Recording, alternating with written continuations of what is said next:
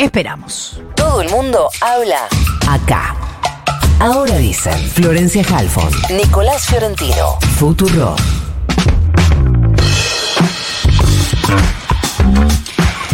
Hablemos con una funcionaria que ha estado el fin de semana en Tucumán en eh, los actos diversos en el norte argentino para el relanzamiento de la campaña peronista. Silvina Batakis, presidenta del Banco Nación, ex ministra de Economía. Silvina, buenos días. Florencia Halfon te saluda. ¿Cómo te va? ¿Cómo estás, Florencia? Buenos días. Bien, primero desde ya te felicito por la Libertadores que están por ganar. Y después me. Ojalá. Sí, es de ustedes, olvídate.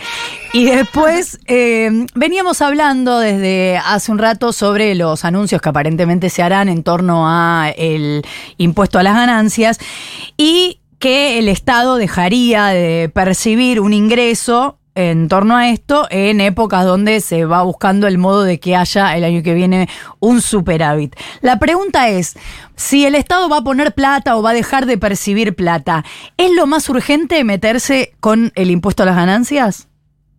Mira, el impuesto a las ganancias siempre fue eh, debate, motivo de debate en muchas reuniones que hemos tenido distintos economistas del espacio nuestro, eh, sobre todo con los representantes de los trabajadores, y la verdad que es algo que, que está pendiente, bueno, hay que resolverlo, como vos decís, por supuesto son ingresos que el Estado deja de percibir, pero la verdad que el déficit fiscal que tenemos actualmente en Argentina es un déficit fiscal bajo y básicamente explicado por la sequía, ¿no? Nosotros, si no hubiésemos tenido la sequía, hoy estaríamos en una situación de superávit y, por supuesto, también por los intereses de la deuda, ¿no? Esto también es importante decirlo.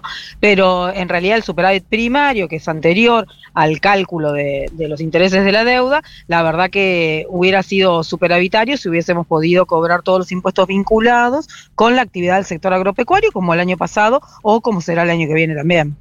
Pero lo que te pregunto es eh, en función de eh, las decisiones eh, políticas que se toman, tipo, bueno, ¿no? Hay una parte que no vamos a percibir ahora, en, torno, en esta situación, después de la sequía y todo este panorama. ¿Lo más urgente es ir por el impuesto a las ganancias o hay otras formas de llegar a trabajadores, por ejemplo, no registrados?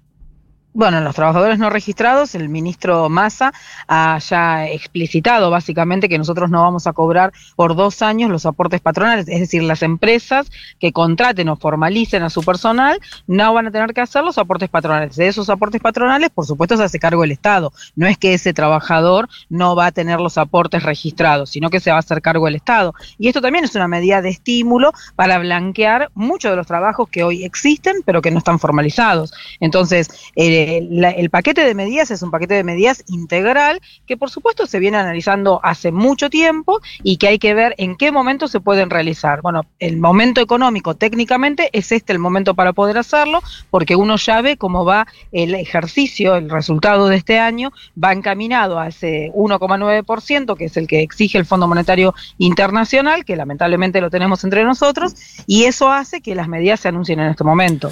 Eh, Silvina, ¿cómo te va? Nico Fiorentino te saluda. ¿Y se puede ¿Cómo estás, eh, aplicar em, una medida de impacto fiscal directo? ¿Cómo puede ser esta modificación de ganancias sin eh, alterar el cumplimiento de ese 1,9% de déficit con el fondo, sin generar nuevos impuestos para compensar el bache fiscal que dejaría ganancias? Creo que se entendió lo que quise decir. Sí, sí, sí, sí, clarísimo. A ver, nuevos impuestos, la verdad que no, no tenemos en la cabeza nosotros eh, implementar. También es cierto que Argentina se debe un debate en materia de todo el sistema tributario argentino desde hace muchísimos años, no es de ahora, hace muchísimos años, pero no es el momento de poder hacerlo porque necesitas una legitimidad política muy fuerte que entendemos la va a tener Sergio Massa cuando, cuando sea presidente. Pero no tenemos previsto ningún cambio en materia impositiva nosotros actualmente eh, y en ese sentido sí entendemos que eh, la actividad económica, sobre todo del sector industrial, la verdad que tiene un dinamismo muy fuerte. Cuando vos ves cómo evoluciona la actividad económica total de la actividad económica argentina y a eso le restás el sector agropecuario, vos lo que podés ver es que efectivamente el dinamismo del sector industrial es muy fuerte y eso es lo que se busca también, sostener ese dinamismo del sector industrial. ¿Cómo lo sostenés? El sector industrial, el sector turístico, todos los sectores por afuera del sector agropecuario que lamentablemente le pegó la, sequía. ¿Cómo haces para sostener eso? Con consumo también. Entonces, son medidas que se retroalimentan. Nosotros los economistas decimos medidas de equilibrio general. Cuando vos amplías la actividad económica porque estás dando más posibilidad en el consumo a través de, por ejemplo, la reducción de impuestos, la formalización de puestos de trabajo que te da estabilidad, perspectiva de futuro, lo que haces es agrandar el espacio económico, con eso agrandás el espacio fiscal. Entonces, no es que son medidas que tienen solamente el impacto en el bolsillo de los trabajadores. Ese bolsillo de los trabajadores genera también en una segunda vuelta mayor recaudación tributaria. Eh, y a la hora de, eh, de, recién decías, ¿no? Que no están, no tienen en mente generar nuevos impuestos para eh, cubrir el bache fiscal que dejaría el tema eh, ganancias. Cuando pensamos, proyectemos más adelante, seamos este, muy optimistas. Pro proyectemos el presupuesto 2024, que entiendo, lo dijo Rubinstein, se está pensando en un presupuesto equilibrado, incluso con superávit. ¿Ese superávit se puede eh, alcanzar sin generar nuevos impuestos? Te pregunto incluso casi como, eh, como directora de un banco. Uno de los sectores que siempre está en la mira es el tema de los bancos y la renta financiera. A ver, eh, el presupuesto hay que presentarlo el 14 de septiembre porque eso está en la Constitución, es uh -huh. así. Eh, y para presentar el presupuesto el 14 de septiembre, vos sabés que se empieza a trabajar allá por marzo, abril, para poder llegar con todos los tiempos. Eh, ese presupuesto seguramente va a ser con equilibrio fiscal, se, eh, descarto que sea así, obviamente va a tener equilibrio fiscal, porque además los números del año que viene van a ser totalmente distintos, no solamente porque ya no tenemos la sequía, vos pensás que este año faltaron 21 mil millones de dólares, más sí. todos los impuestos vinculados a esa actividad. El año que viene se proyecta que esos 21 mil millones que no tuvimos este año van a ser positivos entre 29 mil y 36 mil millones, más que el sector energético puede dejar un saldo de entre 5 mil y 6 mil millones de, de, dólares y además también el sector del litio, por ejemplo, y todas las economías regionales que se le fueron reduciendo, eliminando las retenciones que había impuesto el macrismo.